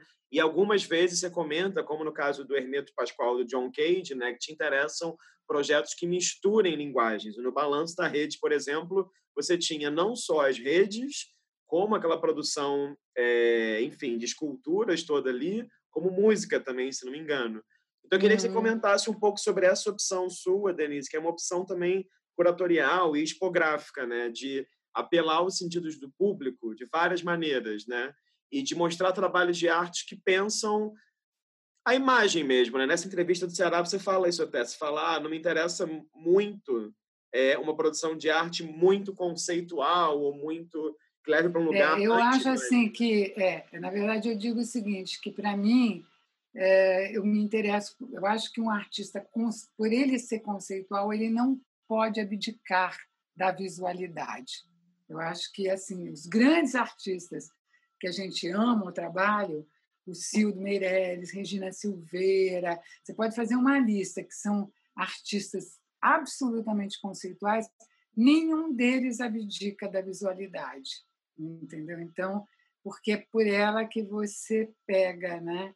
o, o espectador. Eu acho difícil para mim, não tenho nada contra, mas acho difícil para mim uma obra de arte que, que na verdade é um ela se torna um, ela é literatura porque você tem que ler aquela história toda para você aquela peça fazer um sentido para você então para mim aquilo não é artes visuais é literatura entendeu você escreve tudo e tal que é um pouco o que eu às vezes acho que acaba acontecendo com essas curadorias que são muito conceituais demais, elas acabam sendo feitas para os seus pares. Então, eu acho assim, dentro da universidade, você tem um lugar para isso.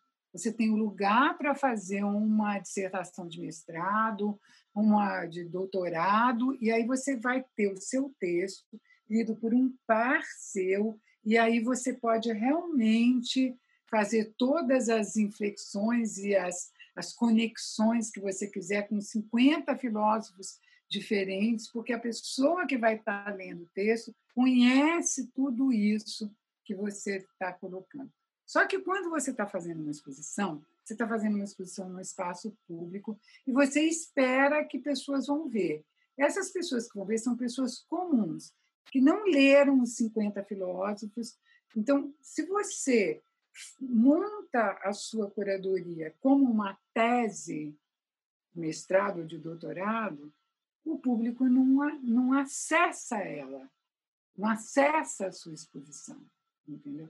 Então, o que a gente, no meu entendimento, uhum, como uhum. curador, o que você tem que fazer é você faz, criar pontes para que as pessoas possam chegar, entendeu? Então, quando você cria pontes de acesso, as pessoas vão chegando e, de repente, elas são até capazes de entender um conceito complexo que você propõe, porque você criou essas pontes, né? Então, aí, aí isso te proporciona coisas incríveis, né?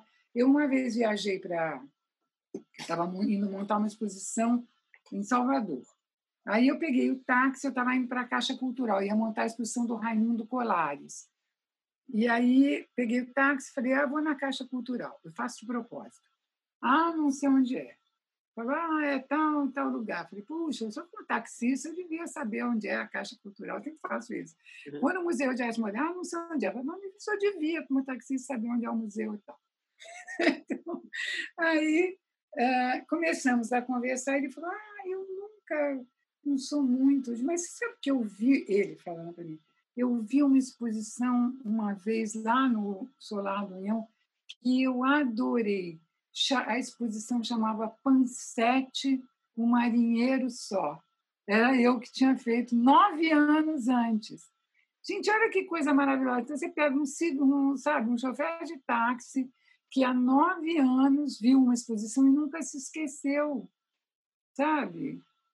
Então, eu acho assim, quando a pessoa entra numa exposição e você cria pontes para ela, ela sai da exposição achando que ela aprendeu alguma coisa e aprendeu. E aquilo é uma coisa que a pessoa curte e que se torna dela, entendeu? É, é, você integrou esse conhecimento da pessoa. Quando a pessoa entra numa exposição, não tem uma placa, não tem uma informação, ela não consegue entender o que é aquilo. A pessoa sai, sai e fala: Nossa, que isso aqui? Que horror! Sabe? Uhum, uhum, uhum. Então, eu acho assim que a arte contemporânea ela exige uma porção de códigos para você entender. Uma boa parte da arte contemporânea ela exige que você domine uma porção de códigos que o público comum não tem. Então, ou você disponibiliza esses códigos, eu sou, desculpa, eu sou contra essa história, a obra de arte fala por si. Algumas falam, mas não todas. Agora, já que você falou, usou esse termo ótimo, do fazer points, tem uma coisa que chama a atenção na sua trajetória também, que é essa relação que você criou, especialmente desde que você começou agora de maneira mais dependente, agora, né, enfim, há 20 anos de maneira mais dependente, a trabalhar muito com arte moderna. Então, por exemplo, teve o uhum. dia, como você falou, teve a exposição do Flávio de Carvalho, ganhou o prêmio da Associação Paulista né, de Críticos de Arte, teve Ismael Neri, ganhou da Paulista, da Brasileira, teve Samson Flexor, ganhou da Paulista, enfim, a lista é enorme. Uhum. Eu queria que você comentasse um pouco, assim, porque numa das entrevistas que eu achei sua também, você fala é uma frase que eu acho muito boa. Você fala: ah, eu me interesso por tudo, da antiguidade à arte contemporânea. Eu sou uma curadora que trabalha com todos os tempos e acho uma pena que muitos não trabalhem. E aí eu até pensando junto, né, a partir da sua fala, acho que na minha geração, em gerações mais jovens até, há uma tendência muito grande de trabalhar exclusivamente com a sua própria geração, no máximo, né? No, ma uhum. no máximo do L8 Sica para cá e muitas vezes dos 90 para cá. Então, eu queria te dizer, te perguntar, assim, quais que são os desafios né, de trabalhar com essa geração modernista, até porque, como você sabe muito bem, né, melhor que eu, claro, essas obras nem sempre são de, são de fácil acesso, estão com famílias, estão perdidas, você acha as imagens delas em, leilão, em leilões na internet, mas você não sabe quem comprou aquilo. Então, como é que você se movimenta nessa área né, e cria essas pontes com esse público não especializado, né? Então, o que, que aconteceu? Foi uma decorrência natural, como eu te falei, porque eu fiz o Di, aí depois eu propus fazer o Flávio, aí eu já estava encantada com Ismael Neri. Uma coisa foi puxando a outra, porque em função de fazer a exposição, eu comecei a, a frequentar a casa dos colecionadores, a conhecer as coleções, e aí eu fui criando um catálogo de coleção na minha cabeça, entendeu? Então, eu, é, geralmente, quando eu vou fazer uma exposição, eu meio que já sei quem que tem o quê, entendeu? Às vezes as obras andam, vão de um para o outro. Eu fui começando, as pessoas, esses artistas, eles começaram a ter uma existência é, muito próxima para mim, né? Eu sei como é que era a Anitta, como é que era a Tarsila, como pessoas mesmo, né? De repente, isso tudo faz um conjunto. E aí você começa a estabelecer relações. Por exemplo, no preço da sedução, tinha uma parede que tinha um retrato da, da, da Algisa Neri, que era uma figura incrível, aí tinha um retrato da. da ai, meu Deus.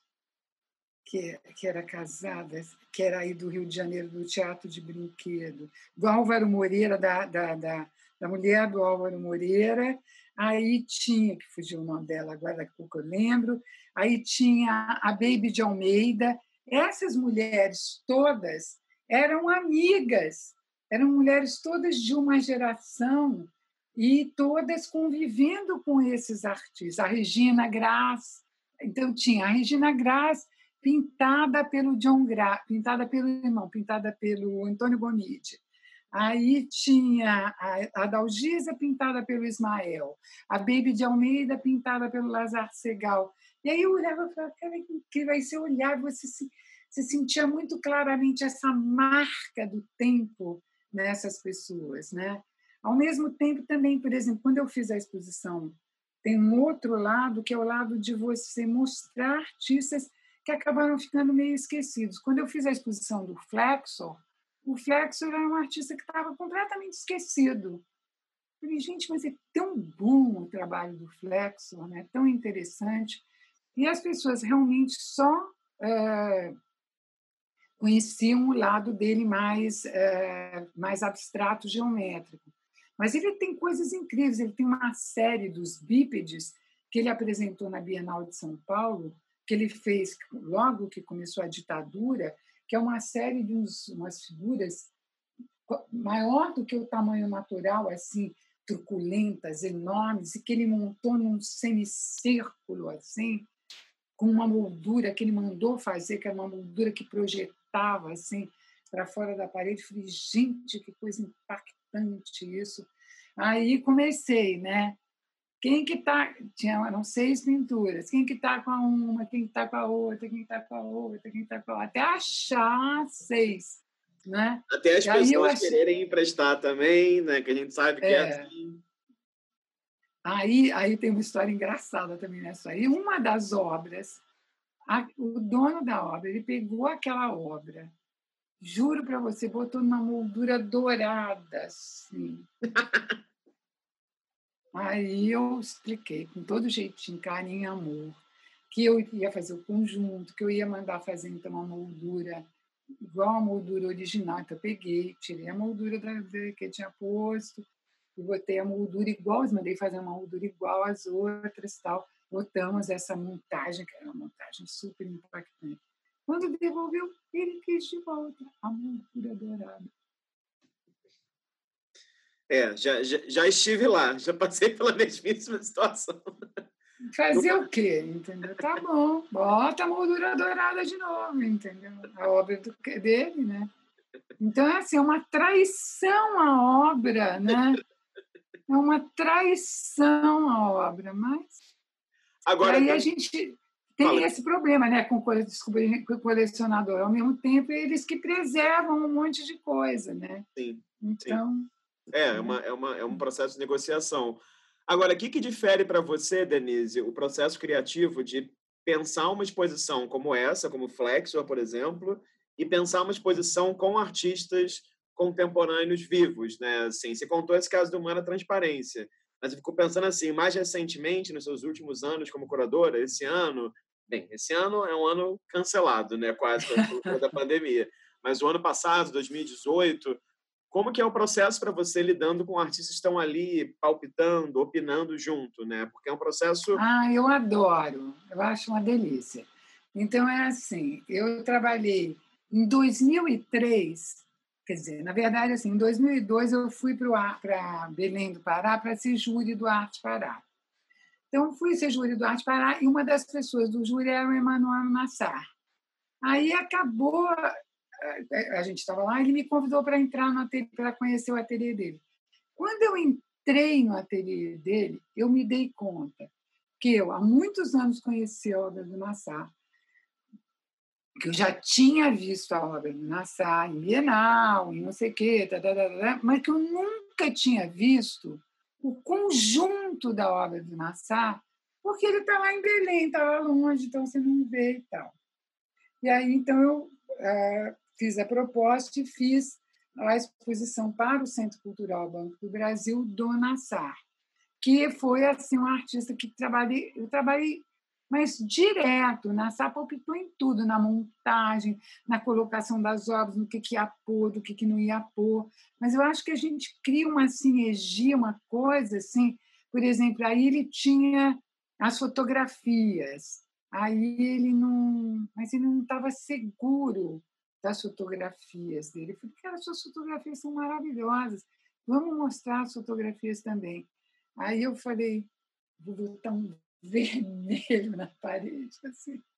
Ele falou, e ele gosta de cor, entende? Mas, eu cheguei, mas ficou um arraso, entendeu? Depois ele entrava e dizia, nossa, ficou muito bom isso aqui.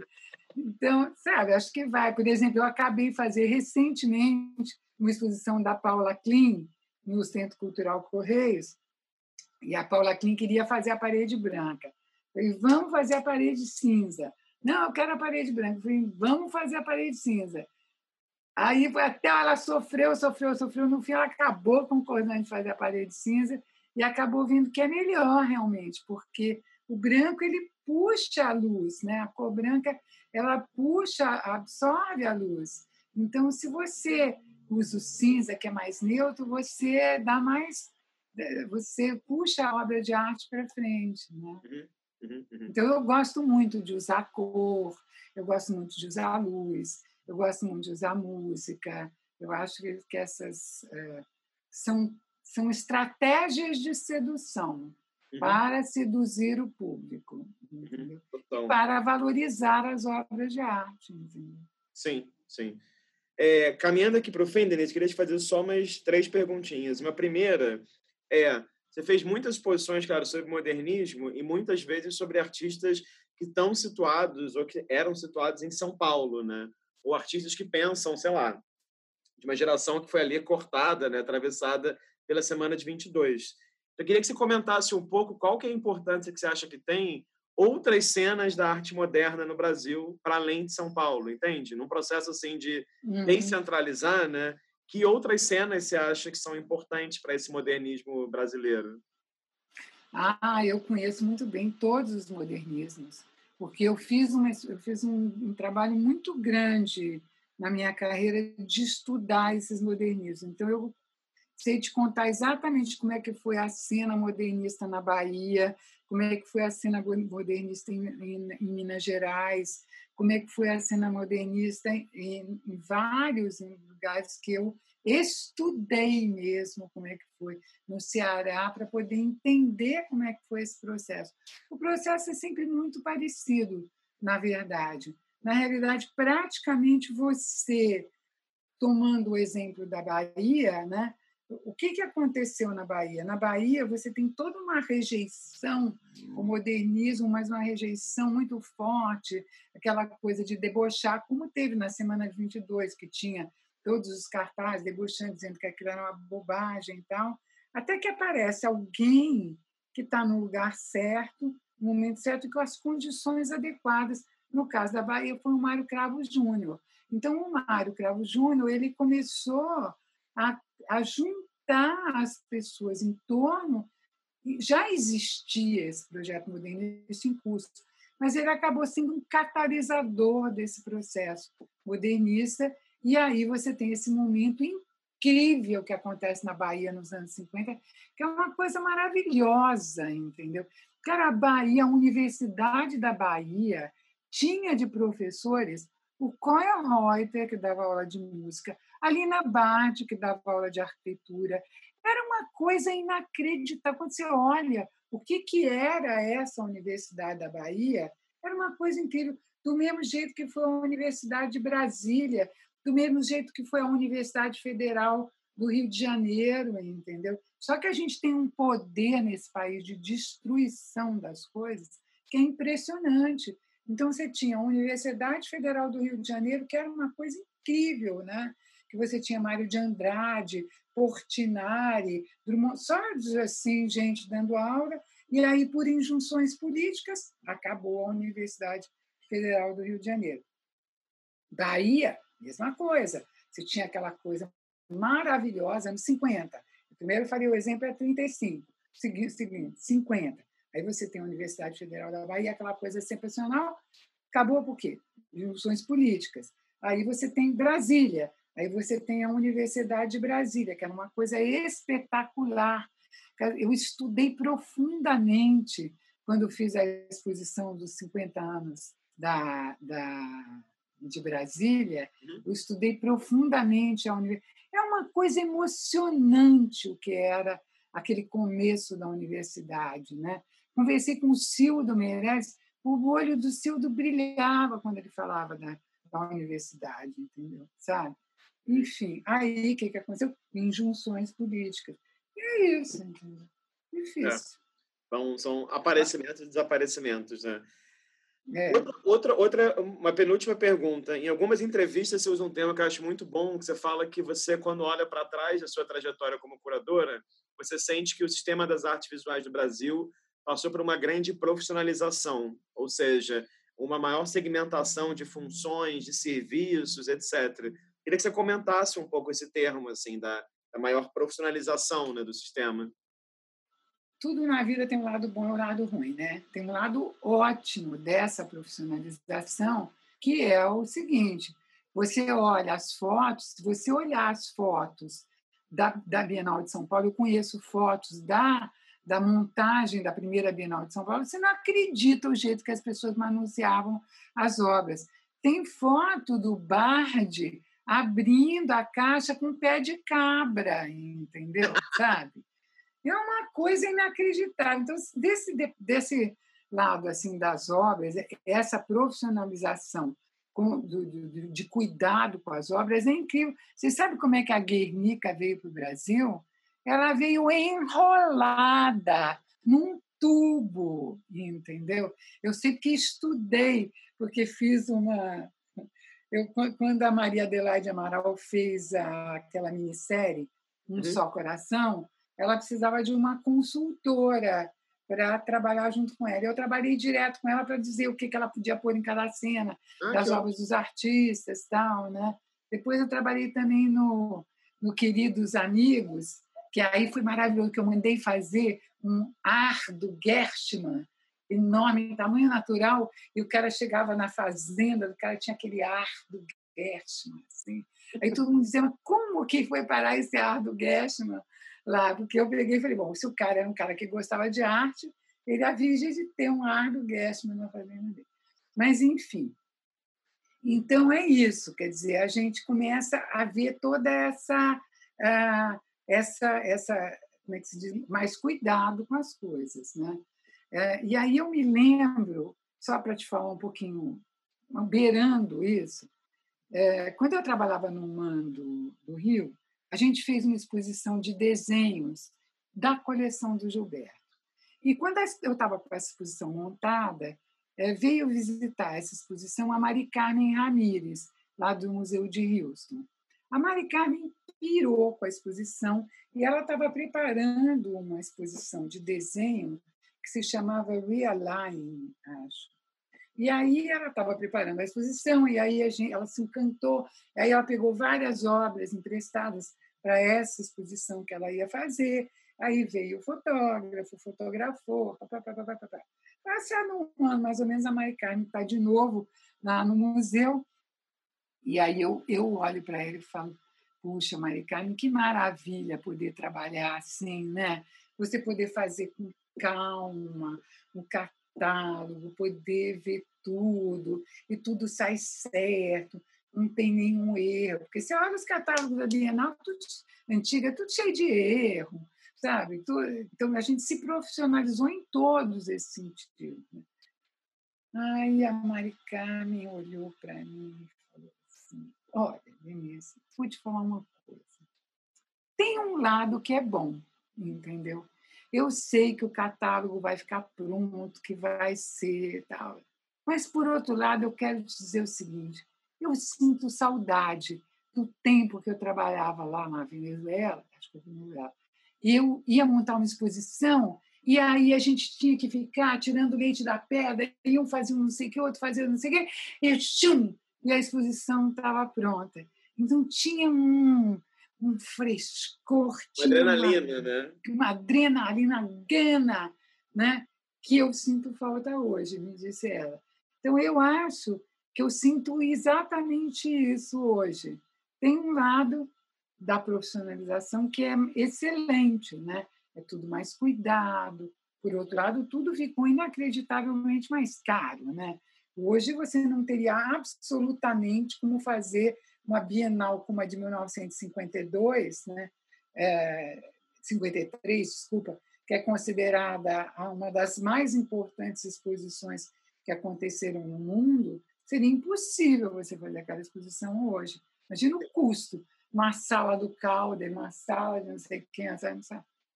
Né? É, mesmo Era a Bienal da, mesmo a Bienal da Antropofagia do Paulo Regenhoff hoje em dia talvez fosse impossível, né? Vamos colocar os é. o Van Gogh ali no meio do pavilhão da Ibirapuera. Pois é. Então tem um lado que é bom, tem um lado que é ruim, né? Tudo na vida é assim. Denise, uma última pergunta antes de a gente mostrar as imagens maravilhosas que você trouxe. Eu não vou conseguir evitar de fazer essa pergunta. Como tem sido para você, nesse momento de isolamento social, lidar com as lives? Porque, assim, até tem uma live sua que eu vi que a pessoa te apresenta falando, não, essa aqui é Denise Matar, a rainha das lives, etc. Então, eu queria saber, assim, como você se sente, porque é, é desgastante, você fala com muitas pessoas, muito diferentes, tem os problemas de conexão. Tem uma coisa que eu acho interessante na programação da Almeida Day ou das lives suas que eu vi, que muitas vezes você convida para conversa não necessariamente é, historiadores, curadores, críticas, etc., mas pessoas da família dos artistas, né, como a filha do Di Cavalcante, por exemplo. Então, como que tem sido para você? Assim, você, você fica é, entende? Porque eu acho que é uma é isso. Se a gente parar para pensar que você começou a trabalhar na Petit Galerie ali no começo dos anos 70, né? São mais ou menos 50 anos trabalhando com curadoria, uhum. né? Então, assim, como que é para você chegar no momento da história a comunicação se dá, assim como a gente está tendo aqui agora, com uma webcam e com uma câmera, né? Assim. Olha, tem um lado da tecnologia que eu acho o máximo, entendeu? Tem um lado que eu falo, caramba, se eu tivesse um Google quando eu tinha 20 anos, que coisa maravilhosa que seria, mas não tinha, não, entendeu? Eu fui conhecer o Google, eu já era bem mais velha. Bom, então tem um lado da tecnologia que eu acho maravilhoso. As lives foi realmente uma opção minha fazer, que eu propus para a Galeria Almeida de não fazer uma, não fazer lives com uma pegada crítica, tá? é, foi uma opção, porque eu comecei a ver uma enxurrada tão grande de coisas críticas, um analisa uma coisa, outro analisa outra. Então, eu falei, não, eu quero ir para um lado mais afetivo. Né? Então, eu tomei como ponto de partida fazer uma apresentação, você vê que toda live minha tem uma apresentação em PowerPoint, feita com maior cuidado, pesquisada e tudo, e a gente parte dessa dessa pesquisa que eu fiz, entendeu?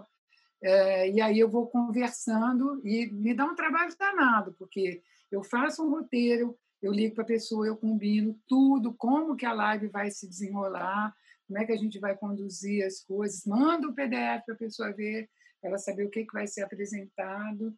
É, e aí o que, que, o que, que tem sido interessante para mim? Tem sido o, o, o feedback que eu tenho recebido das pessoas as pessoas falam para mim: ai, nossa, foi tão bom, eu estava tão deprimida, aí eu vi sua live, foi tão bem para mim. Aí fala o outro: nossa, eu aprendi tanto, nossa, eu nunca gostei desse artista, agora eu estou achando esse artista interessante. Então, assim, tem um feedback muito interessante das pessoas gostarem, né? Porque estou usando uma linguagem acessível, embora a, a, a informação é absolutamente acadêmica, digamos, quer dizer, todas as imagens são imagens pesquisadas, é tudo muito acadêmico no sentido do conteúdo que eu vou apresentar, mas a linguagem é uma linguagem mais é, afetiva. Sim, né? sim. Por que, que você escolheu essas três? Gente, eu escolhi três imagens de uma exposição chamada Parade, que aconteceu na OCA em 2000, no final de 2001, pegou inclusive o comecinho de 2002. Era uma exposição com obras do Centro Georges Pompidou e a curadoria era do Laurent Lebon, um curador francês muito interessante. Essa exposição, eu falo assim, ah, se eu puder, se eu tivesse uma exposição que eu falo assim, ah, eu gostaria de ter feito uma exposição, seria essa. Eu adoraria ter feito o Parade. Bom, primeiro que ele trabalhou com obras assim inacreditáveis, né? Mas, na verdade, ele ocupou a OC inteira e era uma exposição que tinha 200, deixa eu olhar, eu anotei aqui o número de 262 obras. Então, tinha obras de mais de 120 artistas franceses E o primeiro artista, ele escolheu um artista para cada período. Então, 1900 era o Douanier Rousseau. E aí ele ia indo e, e, mostrando, só que era uma exposição, como eu gosto, multimídia. Então, era uma exposição que ela tinha cinema, música, é, outros tipos de informações é, variados, entendeu? E ela ia te dando uma visão, por exemplo, quando ele, né, nesse período do começo do século, ele bota um filme do Méliès, entendeu? Então você tem toda essa um mundo novo e você tem uma escultura, aquela escultura do Tarlin, que é você tem que era que era a foto que eu gostaria de ter mostrado uhum. desse lugar onde tinha, mas eu não achei. Olha, eu revirei a internet ontem e só achei essas fotos aqui. Então, essa era a entrada da Parade uhum. e a Parade, né? pode passar para o outro. E o Parade, ele se inspirou nesse pano de boca feito pelo Picasso para um espetáculo do Ballet Russe que é um é, que se chama o espetáculo chamava Parade, tá?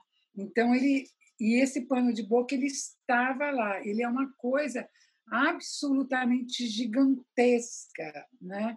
enorme, e ele se inspirou nesse trabalho e desenvolveu toda a exposição desse dentro desse conceito do parado, né? É uma parada. Então você ia vindo desfilar na sua frente toda a história da arte, mas com obras assim, tinha Duchamp, Matisse, Delaunay, era uma exposição assim e com uma cenografia absolutamente assim, sabe, interessante que te chamava, tinha cantos que você ia e aí você entrava num canto e você tinha toda uma pequena exposição de um artista.